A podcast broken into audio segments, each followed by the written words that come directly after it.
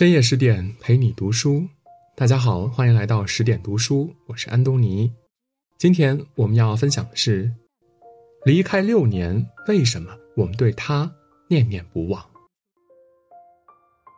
二零一六年四月二十九日，一代文学巨匠陈忠实驾鹤西去，枕书长眠。他枕着的那本书，便是享誉世界的《白鹿原》。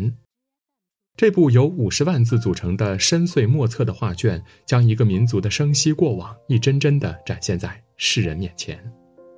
所以，许多人感叹他的离开带走了这个民族的秘史。也正是这部殿观之作，让他蜚声文坛，获奖无数。有人评价陈忠实为人质朴，像他生活的陕北土地一样厚重。事实也是如此。他为了奔赴自己的文学远方，即便忍受过许多难以理解的艰难和痛苦，也一直默默前行。走过坎坷崎岖的一生，成就了一部旷世之作。他的人生经历告诉我们，梦想往往与苦难同行。面对苦难时，只有永不妥协和退缩，才会实现梦想。一九四二年，陈忠实出生于西安灞河南岸白鹿原北坡下的西蒋村，父亲是地地道道的农民，对他没有太大的要求，只希望他能挖一辈子土粪，求一碗饱饭。小学毕业后，他考入西安的中学，而他哥哥也在头一年进入县城中学就读，所以这个时候家里更是捉襟见肘。他不得不每一次背上一周的粗粮馍馍，然后步行几十里地去上学。夏天时捂得太久了，馍馍经常长毛；冬天时没法保温的馍馍又冻成了冰疙瘩。一日三餐都是开水泡馍，连半点油星也看不见。即便如此，对于一个农民来说，供养两个儿子读书仍是力不从心。没有其他收入，他的父亲只能卖粮和卖树。等到滩地上的树被一一伐倒卖完，树根也被悉数挖出卖掉，家里再无别的办法。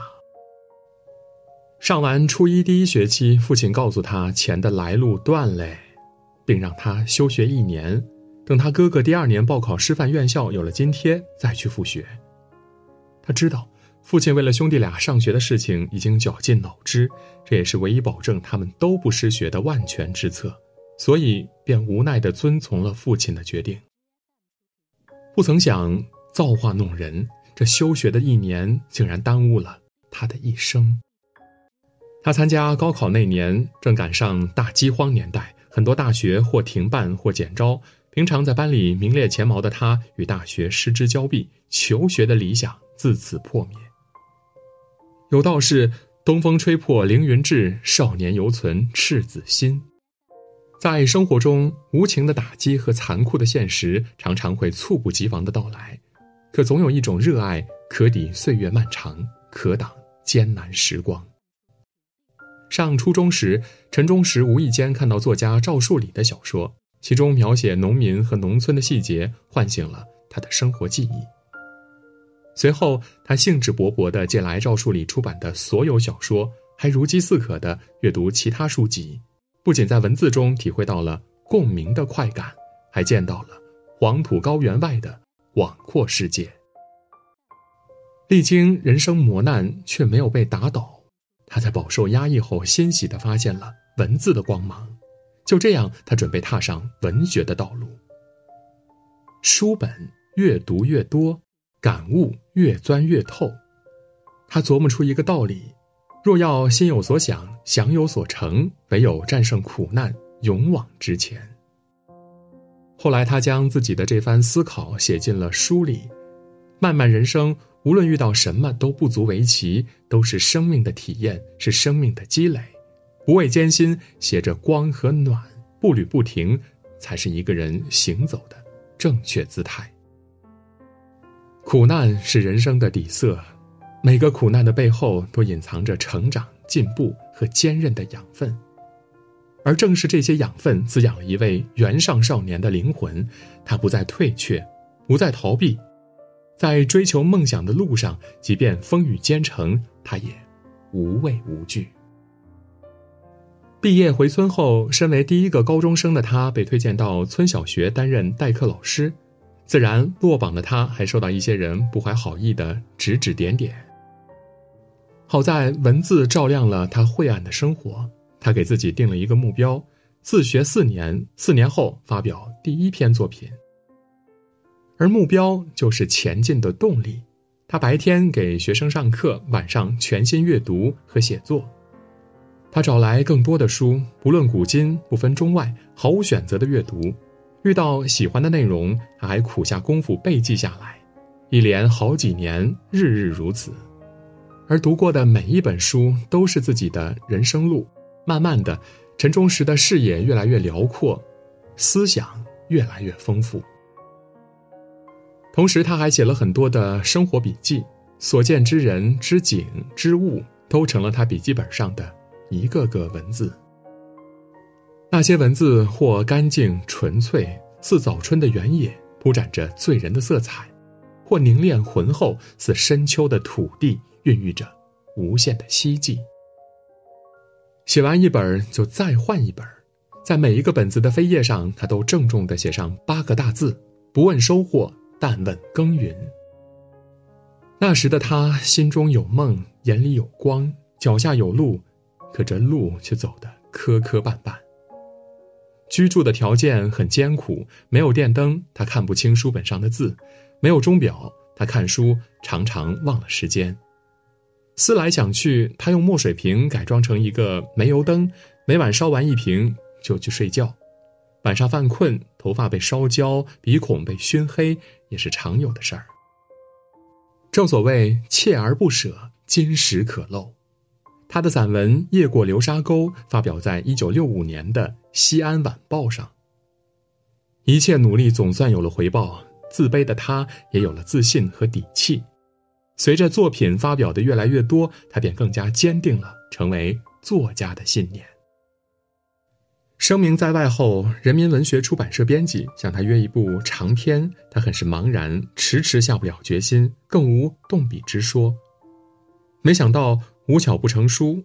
后来担任公社水利工程副总指挥的陈忠实带领众人修建坝河河堤，在工地宿舍休息的空档，他看了被称为新时期文学发轫作的刘心武撰写的《班主任》这部短篇小说，点燃了他的一腔热情。他果断申请去西安郊区文化馆工作，有了更多的阅读和写作时间，他分秒必争的埋头苦干。古龙曾说：“一个人若要往上爬，就得要吃苦，要流汗。可是等他爬上去以后，就会发觉他无论吃多少苦，无论流多少汗，都是值得的。人生没有捷径，所有受过的累、吃过的苦，都会铺就成前行的路。”陈忠实始终坚守在文学的土地上，不辞辛苦，勤恳耕耘。很快，他的作品被更多的人看见了。一九八六年，他写了一部描写农村人物的中篇小说《蓝袍先生》。在构思主人公的家庭背景时，关乎往昔的记忆便纷纷涌现了出来。也正是这些，让他萌生了《白鹿原》的创作念头。说干就干。他马不停蹄地辗转在蓝田、咸宁、长安三地的图书馆，查阅县志，并详细抄录外国著作、党史资料，他也一一涉猎。有人问他：“你到底想弄啥？”陈忠实淡淡的回答说：“要写一部可以放在棺材里当枕头的书。”为了安心创作，他一个人于1988年的清明节回到了西蒋村，全身心地投入到写作中，也真切地走进了古园的。历史尘烟中，平常日子里他就吃妻子送来的馍馍，生活上一点儿也不讲究，甚至有些寒酸。做的累了，写的乏了，已然行销鼓励的他，便像原下老汉一样走出家门，点着一根烟，静静地望着眼前的白鹿原。他脸上的一道道沟壑里，都是人物角色的印记；他吐出的一丝丝烟圈里，尽是故事情节的安排。书快写完的时候，他告诉妻子不要再送馍馍了，吃完就写完了。妻子问：“如果不发表呢？”他从容作答：“那我就去养鸡。”说这话时，这个沧桑的汉子周身上下有着破釜沉舟、百二秦关终属楚的豪气和卧薪尝胆、三千越甲可吞吴的霸气。陈忠实只花了八个月就完成了初稿，剩下的两年时间内，他都在润色增删。一九九一年腊月二十五的傍晚，他写完最后一个标点，离开了书桌，推开了房门，走到河岸边，一边抽烟，一边顺手点着了丛丛簇簇的枯毛，枯毛呼啸着窜向远方。那一刻，他的快乐和明亮的火焰一般炽热。他就那样站着看着。直到天黑透了，才回家。进了门，他打开屋里所有的灯，还把播放秦腔的收音机调到最大音量，然后开始做饭。那一晚，他吃了一碗最香的面，喝了一次最够味的酒，睡了一个最安稳的觉。第二天，他给人民文学出版社的编辑写信，对方派人去取书稿。书稿交给编辑的时候，陈忠实很舍不得。一句“我把命都交给你们”的话到了嘴边又咽下。原本两个月才可以走完流程，他在二十天后就收到了肯定的答复。得到消息时，他大叫两声，便把头深深的埋进沙发里，眼泪夺眶而出。在厨房里做饭的妻子不明所以，忙不迭地跑出来，见此情景很是好奇。他说：“我不用养鸡了。”随即妻子会意。两人相视而笑。有句格言说：“能受苦方为志士，肯吃亏不是吃人。”一个人甘愿受苦，化身以梦为马，不负韶华的精神斗士，为自己的理想披荆斩棘，筚路蓝缕。踏过泥泞五十载，陈忠实终于守得云开见月明。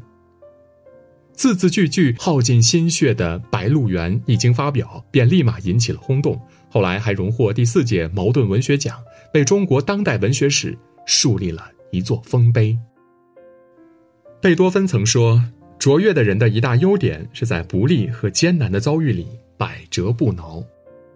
一个人扛过多少挫折和困难，就能赢得多少荣光和机会。”从割草食禾的农村娃，到教书管事的公家人，再到笔耕不辍的大作家，陈忠实对文学的热爱没有变，他对理想的追求没有变，所以才会从逆境中崛起，从困境中奋发，从绝境中突围，直至用如椽巨笔为世人留下一部石破惊天的传世杰作。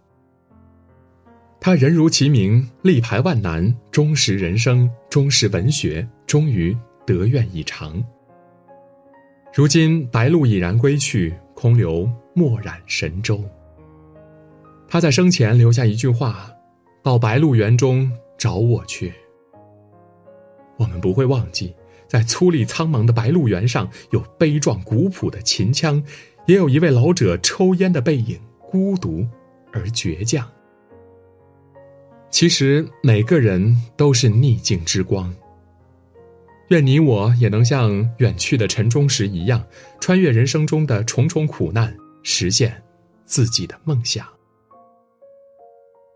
今天的文章就到这里。如果您喜欢我们的文章，可以在文末点亮赞和再看，也可以在留言区说出您的观点。更多美文，请继续关注十点读书，也欢迎把我们推荐给您的朋友和家人，一起在阅读里成为更好的自己。我是安东尼，我们明天再见。